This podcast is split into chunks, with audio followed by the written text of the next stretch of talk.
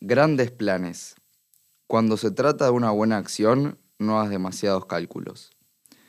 Un veterano Hasid que había seguido fielmente al anterior Rebe de Lubavitch vino a ver al Rebe por una cuestión personal.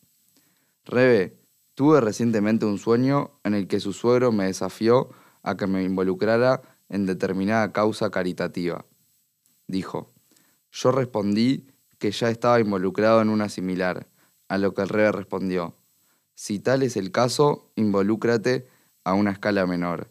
El Hasid continuó un tanto avergonzado.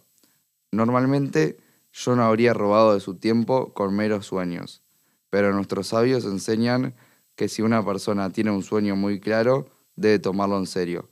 Y mi sueño fue increíblemente claro. ¿Qué debo hacer con esto? El rey estaba muy serio mientras escuchaba al veterano Hasid. En mi opinión, respondió, es un sueño significativo y debes cumplirlo. Sonriendo, continuó. Pero nuestros sabios enseñan que no hay sueños sin palabras vanas.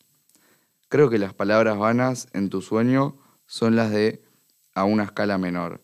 Involúcrate a gran escala.